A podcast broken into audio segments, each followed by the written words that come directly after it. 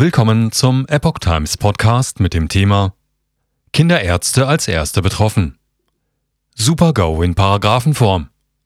Lauterbach wegen Endbudgetierung in Kritik. Ein Artikel von Susanne Aussitsch vom 20. Februar 2023. Chaotisierte Honorarzahlungen, Verzögerungen, schlimmstenfalls Rückforderungen. Die von der Regierung geplante Endbudgetierung für Kinderärzte steht auf keinem soliden Fundament. Darin sind sich Experten und Spitzenverbände einig. Weniger Bürokratie, mehr Geld für notwendige Behandlungen. So könnte man das Ziel der beabsichtigten Endbudgetierung kurz zusammenfassen. Kinderärzte sollten nicht länger über Budgetfragen nachdenken, sondern das tun, was sie für medizinisch richtig hielten. Aktuell geben Krankenkassen einen finanziellen Rahmen für die Arztpraxen vor. Die vom Bundesgesundheitsministerium geplante Endbudgetierung soll nun Abhilfe schaffen, zumindest im Bereich der Kinderarztpraxen.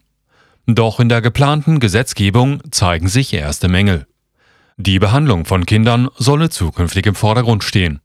Das ist etwas, was wir den Kindern schulden, erklärte Bundesgesundheitsminister Karl Lauterbach am 26. Januar 2023 im Bundestag.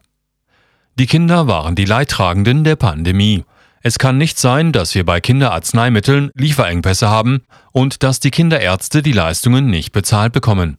So Lauterbach. Dieses Unrecht müsse beseitigt werden. Aber hier prallen Theorie und Praxis aufeinander. Wie es in einem Sprichwort heißt, gut gemeint ist nicht gut gemacht. Die Richtung stimmt, aber die Umsetzung ist falsch, heißt es in einem Brief der Vorstände der Kassenärztlichen Bundesvereinigung, kurz KWV, an die Vorstände der kassenärztlichen Vereinigungen, über den das Ärzteblatt berichtete. Verzögerte Vergütung oder Honorarrückforderung. Eine echte Endbudgetierung würde 1 zu 1 Vergütung der angeforderten Leistungen beinhalten, heißt es von der KWV. Was nun auf dem Tisch liege, sei ein Vorschlag, der für die kassenärztlichen Vereinigungen einen enormen Berechnungsaufwand bedeutet, und zwar in jedem Quartal neu. Kinderärzte würden hiervon bestenfalls Monate später profitieren. Im schlimmsten Fall könne es sogar zu Honorarrückforderungen der Kassen kommen, erklärte KBV-Chef Andreas Gassen gegenüber dem Ärzteblatt. Das ist keine Endbudgetierung, sondern eine Mogelpackung, so Gassen. Der KBV-Vize Stefan Hofmeister sprach von einem Verfahren, das so komplex sei, dass eine vollständige Chaotisierung der Honorarzahlungen drohe. Das ist ein Supergau in Paragraphenform, der nicht kommen darf. Darin waren sich beide Vorstände einig. Budgetierung. Der Grund für Versorgungslücken. Grundsätzlich unterstützt der KBV-Chef das Anliegen, die Leistungen der Kinderärzte vollständig zu vergüten. Was sich so selbstverständlich anhöre, sei in weiten Teilen der ambulanten Versorgung eben nicht der Fall. Das ziehe sich durch sämtliche Fachgruppen. Endbudgetierung ist ja kein Hexenwerk, erklärte er. Aber solange der Gesetzgeber Budgets festlege, sei die ideologische Folge, dass die Leistungen der Ärzte nicht vollständig bezahlt würden. Damit werde in Kauf genommen, dass die ambulante Versorgung sukzessive schlechter werde, da die Praxen langfristig wirtschaftlich nicht tragfähig seien. Das ist dann aber nicht schicksalhaft, sondern eine bewusste politische Entscheidung. So Gassen weiter. Man sollte nur dann Krokodilstränen vergießen, wenn es zunehmend weniger Praxen gibt, die die Menschen in unserem Land versorgen. So der KBV-Chef. Gassen geht davon aus, dass Lauterbach den Vorschlag nicht im Detail geprüft hat. Wenn er das macht, wird er natürlich erkennen, dass das keine Endbudgetierung ist, wie er sie versprochen hat. So Gassen. Schließlich hatte sich der Minister dafür ausgesprochen, die Entbürokratisierung voranzutreiben. Nun sei das dramatische Gegenteil der Fall. Spitzenverband kündigt Konsequenzen an.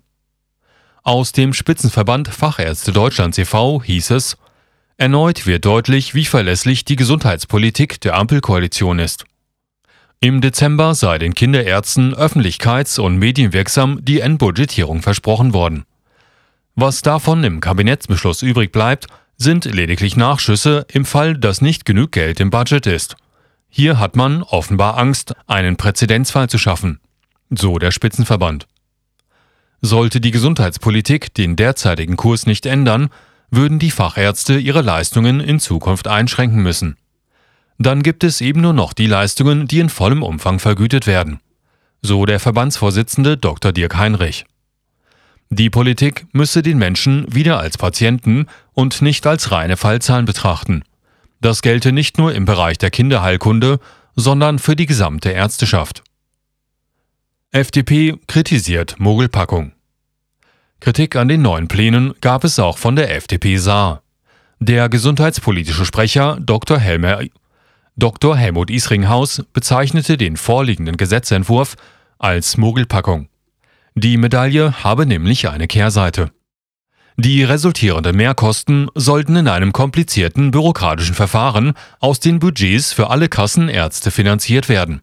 Dies ist aus meiner Sicht ein Trick, um mal wieder unter den verschiedenen Fachgruppen der Ärzte Zwietracht zu sehen, sagte Irsinghaus. Es müsse endlich Schluss sein mit Honorarbegrenzungen, solange Patienten gleichzeitig unbegrenzt ärztliche Leistungen in Anspruch nehmen können. Wann mit einer Abstimmung über den Gesetzentwurf im Bundestag zu rechnen ist, ist noch offen. Zunächst soll der Entwurf im Gesundheitsausschuss beraten werden.